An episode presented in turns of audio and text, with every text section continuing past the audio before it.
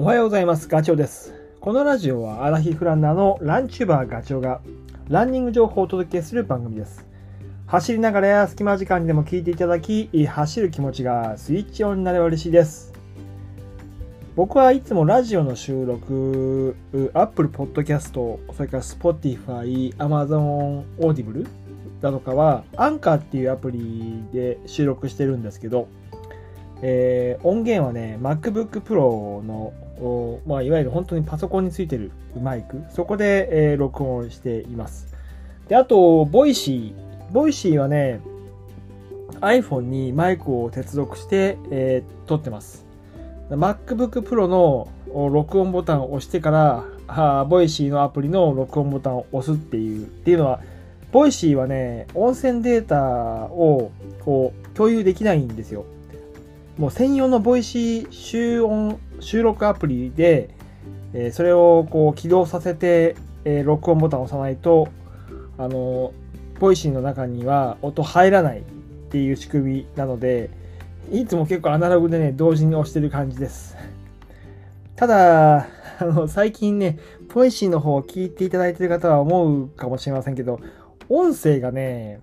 なんかマイクの調子がよく良くなくて、とよく途切れるんですよ。ブチって。なので、ちょっと聞き苦しいところがあるかもしれません。申し訳ません。で、えー 先日、あの、Apple の新製品が発表されて、えーっと、iPhone の SE3、それちょっと買おうかなーってちょっと思ってます。ちなみに僕が今使ってるのは iPhone の SE2 ですね。ちょっと進化してるってところと、もう、もうマイクのところの収録？そこがちょっとね、あの、もうとにかく新しいのに変えた方がいいかなっていうふうに思ってる感じです。はい、えーちょっと余談でしたけどね。えっ、と、本題に。今日はね、運動神経についてお話をしようと思います。で、この内容はあ雑誌のランナーズの2018年の8月号に載っていたものを参考にしてます。ね、これ、よくパフォーマンスが高いっていうか、すごくこう、運動能力がある人を見て、あ、すげえ運動神経いいねとかって言いません？なんだか僕もずいぶん前からこの言葉って普通に言ってる気がしていて、中学生ぐらいからかな。あーなので何何も考えずにこう言ってたんだけど、この運動神経って実はめっちゃ大事で、実際それがあのすごく、まあ、ランニングにもそうだし体を動かす時には重要だっていうことなんですよね。えー運動神経ってもうそのまんまだけど非常にこう運動を司る脊髄にあって、えー運動神経細胞からあ筋肉をね筋筋肉に対して情報を伝えるいわゆる連絡通路です。脳からいろんな指令が出たり他の体のパーツからいろんなこう情報があひとまとめになって筋肉に瞬間的に伝わる。これがねあの運動神経です。で僕はねその記事読んでて思ったのはあ面白いなと思ったことがあって、えー筋トレ。筋トレをこう始めるとまあ1ヶ月ぐらいもやってるとねあの定期的に休まず計画的にやっているとだんだんねこう最初にやった時にきつかったウエイトが上がるようになってくるんですよ。楽になったりとかすること。多分皆さんももしかしたらそういう経験があると思います。ねもうほんとこれすごいよく分かっていて僕はね。えーっと言うと、まあ、下半身のスクワットとかランジでもそういう風な感覚は感じるけど一番分かりやすいのはね上半身なんですよね。上半身。えっと種目で言うとケットルローを片腕に重さだいたい1 2キロぐらいのウェイトを持って四つん這いな格好からこう片手でね上に引き上げる動きなんだけど始めた頃と比べると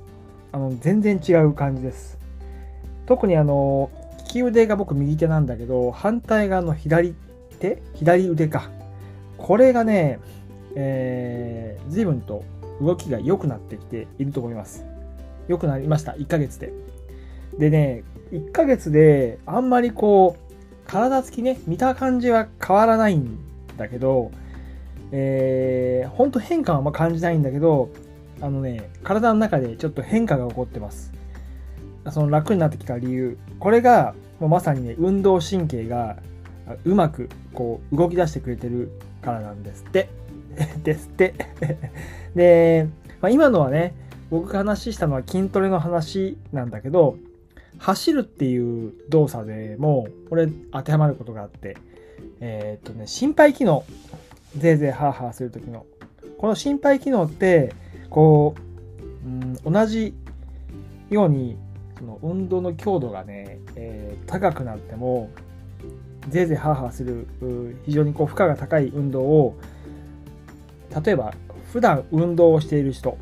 と全くしてない人と比べると、やっぱりね、違うんですよ。運動してる人の心拍の上がり方って、えー、そんなにぐんとはいかない。運動してない人がジョギングして心拍、例えばだけど150ぐらいまで上がっちゃったとしたら、普段こう日常的に走ってる人の多分心拍はもっと低いはず。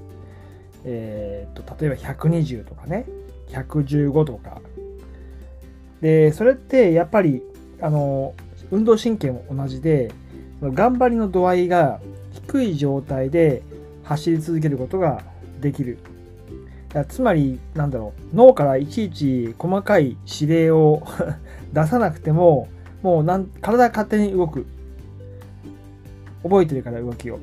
故に脳はあんまりこう考えなくていいから疲れないんですよね。で、脳が疲れないってことは集中力が落ちないとか、ストレスがかからないとか、でも自動的にね、思い通りの動きをもうやってっていう、なんだろうな、そのスイッチを一回押せばそれで終わりみたいな。これ僕のイメージですけどね。車で言うと、あの、えー、高速道路を走るとき、もう最近の車って頭いいから、えっと、あれ、なんだっけ、ハンズオフ機能。ハンズオフ機能でもう高速乗ったらもうハンドルから手を離してもいいよっていう、ああいう状態です。あそれができるようになるのが、運動神経が研ぎ澄まされてきた時の結果だと思います。ほーっと。で、その記事にはね、まあいいことばっかりも書いてあったけど、逆にこう、なんだろうな、まあ、注意っていうか、どうしてもこう年齢を重ねていくと、急速に運動神経って減少するっていうことも書かれてました。よくあの年がね上がっていくと筋量が落ちる。筋肉の量が落ちるって言うけどそれは筋肉の末端に、えー、筋繊維がありますよね。それがねどんどん減少してくるんですよ。でその減少が起こな起こってくると、まあ、当たり前だけど比例して運動神経もあの減ってくるあの行き届かなくなってくる感じですねだから日頃からあのね、年をこう重ねていってもトレーニングしていると、その減少の落ち込みを止めることはできないけど、緩やかにすることはできる。で当然、あの、筋肉の大きさがね、キープできてる方が、多い方が良いわけで、